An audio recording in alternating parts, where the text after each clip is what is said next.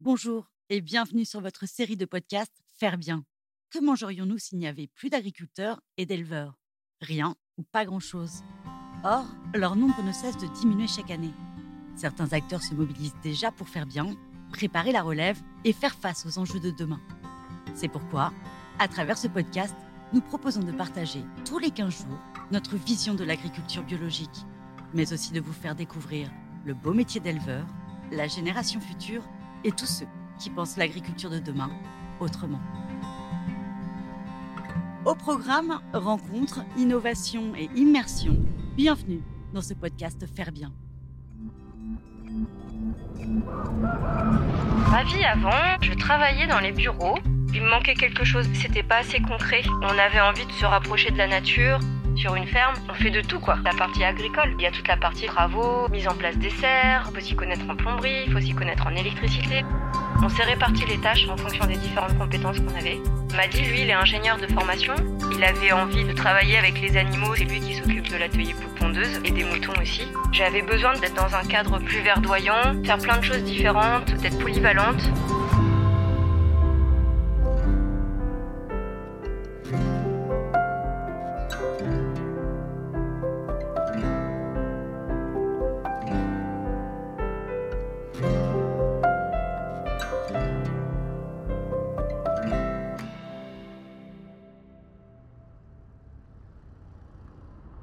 Bonjour et bienvenue pour ce nouvel épisode au cœur de la Normandie. C'est parti aujourd'hui pour un grand bol d'air à Cormolin dans le Calvados, entre Saint-Lô et Bayeux. Direction la ferme de la closerie pour un podcast un peu spécial puisque cette fois-ci nous n'allons pas à la rencontre de producteurs de lait bio, mais d'un jeune couple qui s'est installé dans une ancienne exploitation laitière pour devenir maraîcher et bio, ça va de soi. Nous avions très envie de vous faire découvrir le parcours et la nouvelle vie de Gwendoline et de Maddy, deux anciens citadins qui ont fait le pari il y a quelques années de changer complètement de métier et de région. Alors qu'est-ce qui les a motivés à prendre cette décision? Comment s'est passée leur reconversion? Et de quoi est fait leur nouveau quotidien? Eh bien pour le savoir, rien de tel que d'aller les voir directement et de leur tendre notre micro. Vous allez l'entendre, ici à la ferme de la closerie, on ne chôme pas. Et pendant que Maddy est en plein travaux d'aménagement avec des amis, eh bien nous rejoignons Gwendoline qui travaille de son côté dans une des serres de la ferme.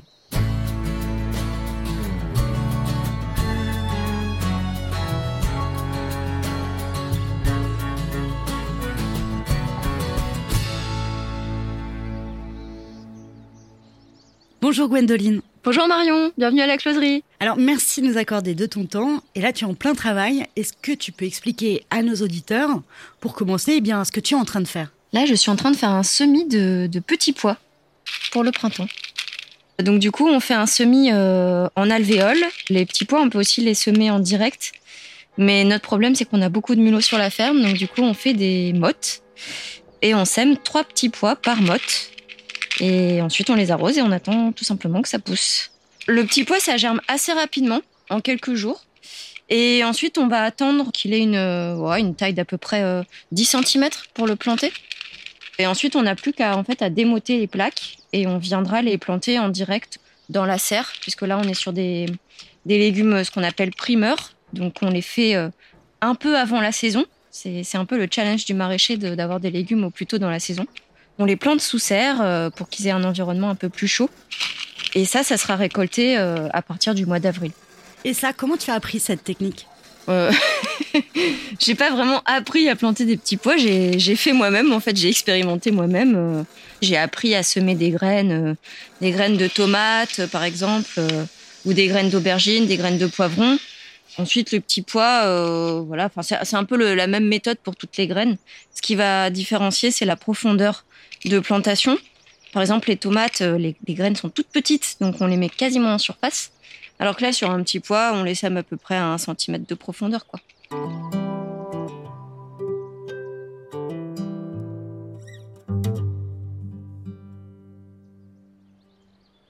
Alors quand on te voit travailler comme ça, on pourrait croire que tu as fait ça toute ta vie. Et pourtant, il y a encore quelques années, votre vie avec Maddy elle était vraiment différente. Justement, elle ressemblait à quoi cette vie d'avant? Alors ma vie avant, bah, je travaillais dans les bureaux. C'est l'inverse de ce que je fais aujourd'hui. Je travaille dans le marketing, euh, dans différents secteurs d'activité, dans la pâtisserie à Paris, euh, dans le logement social. J'ai travaillé euh, dans la, une coopérative textile, donc dans, dans pas mal de, secteurs d'activité différents finalement. Et puis, ça, se passait très bien dans l'absolu, mais il me manquait quelque chose en fait. Ce que je faisais, c'était pas assez concret. Et puis j'avais envie aussi de me, enfin, je dis moi, mais c'est un projet à deux. On avait envie de se rapprocher de la nature, d'être dans un cadre plus verdoyant. En fait, on avait envie de sortir de d'un système qui nous convenait plus, euh, où c'était euh, toujours euh, plus de consommation. et on avait envie de, se tourner vers quelque chose de plus sobre et de plus, de plus vrai, entre guillemets. Moi, j'ai quitté mon emploi fin 2016. Et puis, euh, on a pris à peu près euh, un an de réflexion pour savoir ce qu'on voulait faire. Et au bout d'un an, on a commencé des formations agricoles, chacun de son côté, des formations différentes. On a acheté notre ferme en juillet 2018 et on s'est installé, euh, enfin, on a créé l'exploitation en janvier 2019. Mais avant votre installation et avant de faire les formations, est-ce que vous aviez d'autres pistes de reconversion Je sais pas, d'autres idées? On avait d'autres pistes. euh, En fait, nous, on était au départ, on était des grands voyageurs. Donc, ce qu'on avait envie de faire aussi, c'était d'avoir des, des relations un peu plus riches avec les gens autour de nous.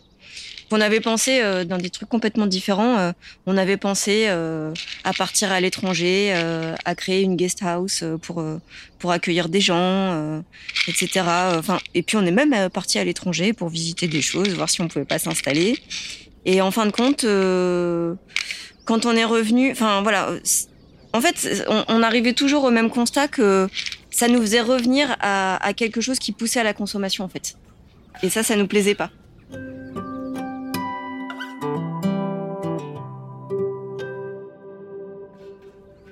Et comment vous vous êtes tournés vers le maraîchage tous les deux? On a fait un petit listing de de ce qu'on avait envie, donc euh, en matière de vie, mais euh, en matière de vie personnelle, mais euh, enfin de cadre de vie, mais aussi en matière de de ce qui nous plaisait dans nos boulots précédents en fait, et qu'on n'avait pas envie de, de perdre. Moi, ce que je voulais garder, c'était le côté euh, le côté stimulant en fait. J'avais besoin de faire plein de choses différentes, euh, j'avais envie d'être polyvalente. On avait envie tous les deux d'être euh, challengés au quotidien. Enfin, nous, on a, on a tendance à, à s'ennuyer assez rapidement euh, ou à faire rapidement le tour de- de- d'une tâche. Et du coup, euh, on avait besoin de quelque chose qui nous challenge euh, euh, régulièrement. Quoi. D'où les travaux. Bah, les travaux, ça fait partie. euh, en fait, ce qui est, ce qui est super euh, quand on travaille sur une ferme, on fait de tout. quoi. Ça va. euh, là, alors là, je fais du semis, donc c'est vraiment plus la partie agricole. Mais euh, il y a toute la partie effectivement travaux, euh, mise en place des serres. il faut il faut s'y connaître en plomberie, il faut s'y connaître en électricité, parce que là, on a installé des nappes chauffantes, par exemple. On a un petit élevage de poules pondeuses, donc bah voilà, ça c'est aussi des, des, des compétences qu'il fallait acquérir. Il y a aussi un côté commercial parce que nous on fait on fait de la vente directe. Voilà, faut savoir capter les gens. Euh, faut essayer de communiquer un petit peu sur la ferme aussi. Euh, donc ça, en fait, c'était rigolo parce que ça, regroupait euh, finalement toutes les compétences qu'on avait tous les deux, chacun de notre côté. Donc aujourd'hui, les compétences qu'on avait auparavant, on les utilise. On s'est réparti les tâches en fonction des différentes compétences qu'on avait. Alors la partie euh, agricole en tant que telle, on avait ni l'un ni l'autre la compétence. Donc ça, ça on l'a appris, appris en formation, en stage et puis sur le sur le terrain tout simplement. Comme j'étais dans le marketing, bah voilà, la compétence euh, marketing, communication, euh, euh, commercialisation, c'est moi qui m'en occupe.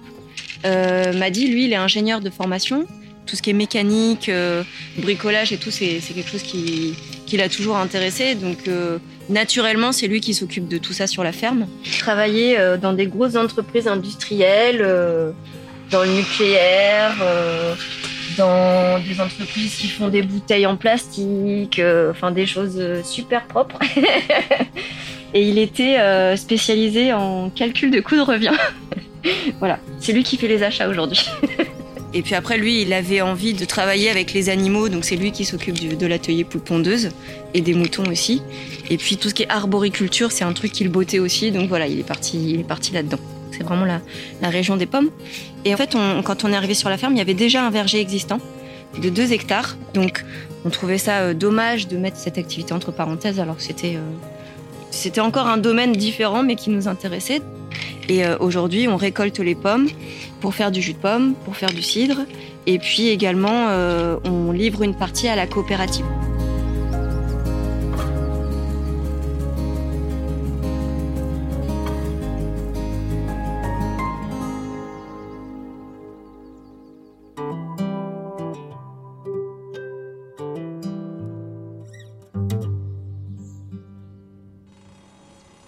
Et alors pourquoi vous avez choisi la Normandie Et pourquoi cette ferme en particulier? Comme on avait la famille au Havre, on voulait euh, rester assez proche de cette ville-là. Et puis au final, c'était très difficile euh, de trouver du foncier. Il y a très peu d'offres. On avait envie d'une petite ferme en fait. Donc on a commencé à s'éloigner un petit peu. De fil en aiguille, on a commencé à chercher dans ce coin-là et, et on a trouvé cette ferme-là. Ça s'est fait au bout de 20, 30 visites. Euh, on sait ce qu'on cherche, on sait ce qu'on veut, ce qu'on veut pas, on, connaît nos besoins. Quand on a visité cette ferme, l'annonce a dû paraître euh, le mardi. Euh, le mercredi après-midi, on venait visiter et le samedi, on avait une proposition. Quoi. Et c'est quoi l'histoire de cette ferme? C'était une ferme laitière en fait. les propriétaires ont arrêté l'activité. Suite à ça, la maison a été habitée pendant quelques années, mais au bout d'un moment, euh, elle a été mise en vente. Mais elle était quand même habitée. Hein. Nous, on l'a achetée à des Anglais, en fait. Il y avait euh, des Anglais qui avaient acheté cette ferme il y a enfin, deux ans auparavant, mais qui, euh, clairement, je pense, s'étaient pas rendu compte du travail, travail que ça représentait. Un plus grand bonheur, entre guillemets, parce que parce que bah, pour le coup, nous, ça correspondait vraiment à ce qu'on recherchait. C'est un peu trop grand par rapport à ce qu'on cherchait au départ. Parce qu'ici, on a 10 hectares de terre, mais nous, on cultive le maraîchage sur petite surface, comme on dit dans le jargon. Mais au final, comme aujourd'hui, on a des moutons, des poules, euh, il y a le verger, etc. Il y a quand même une bonne partie euh, qui est, utilisée et les bâtiments sont bien pleins. Plus on a de place et, plus on prend la place. Il y a quand même une partie euh, qu'on n'exploite pas du tout parce qu'en plus c'est dans la vallée donc c'est un peu un peu moins accessible. Mais on fait les foins en fait sur cette sur cette partie-là. Enfin, on fait faire les foins parce que c'est pas nous qui le faisons on a un collègue et voisin qui vient, euh, qui vient s'occuper de ça. Et ça nous permet, nous, d'être autosuffisants euh, en matière végétale, parce que quand on, est en maraîchage sur sol vivant, donc on ne travaille pas du tout notre sol, enfin, on le retourne pas du tout. Et on, on couvre, en fait, on fait du paillage euh, et avec du foin, puisque c'est ce qu'on a sous la main. Ce qui est vraiment chouette avec votre ferme, c'est que vous touchez à tout. Nous, on avait envie de faire plein de choses, en fait, sur la ferme quand on est arrivé. On a d'ailleurs toujours envie de faire plein de choses. Mais ce qu'on a pu commencer pour le moment, c'est euh, donc avoir des moutons. Donc ça, c'est pour euh, notre autoconsommation, puisque ça nous fait de la viande. On a des ruches. M'a dit c'est mis à l'apiculture. On a récolté un petit peu de miel cette année. On a planté plein d'arbres fruitiers qui donnent pas forcément euh, énormément aujourd'hui parce que parce que c'est un peu tôt, mais parce qu'à terme, voilà, on aimerait bien aussi avoir des, des fruits. On a planté aussi des petits fruits, donc là ça commence déjà à donner hein, des framboises, des groseilles, des choses comme ça. On a planté euh, des arbres de manière générale, pas, que des arbres fruitiers. Cette année, on a planté 400 euh, mètres de haies bocagères sur le terrain. Parce qu'en fait, euh, le, terrain, quand on est arrivé, c'était une grande prairie où il y avait absolument rien. Et nous, ce qu'on a souhaité faire, c'est reparceller, en fait, recréer du bocage sur ce, terrain-là. Donc, on a demandé des aides hein, pour ça et on a planté 400 arbres, des arbres d'ornement, parce que enfin d'ornement ou pas, mais des arbres parce que voilà, on aime les arbres et qu'on a, on a envie d'avoir des arbres sur la ferme.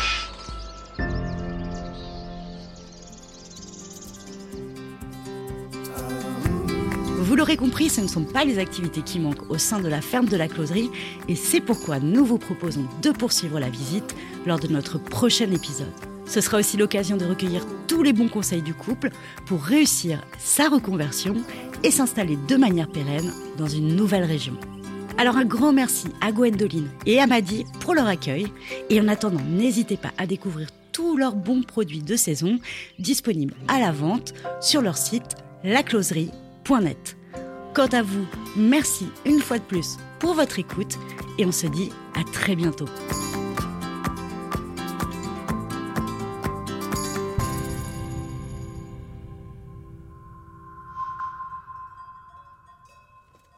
Vous avez aimé ce podcast? N'hésitez pas à nous laisser un like ou un commentaire sur votre plateforme préférée. Et pour ne manquer aucun épisode, abonnez-vous. À bientôt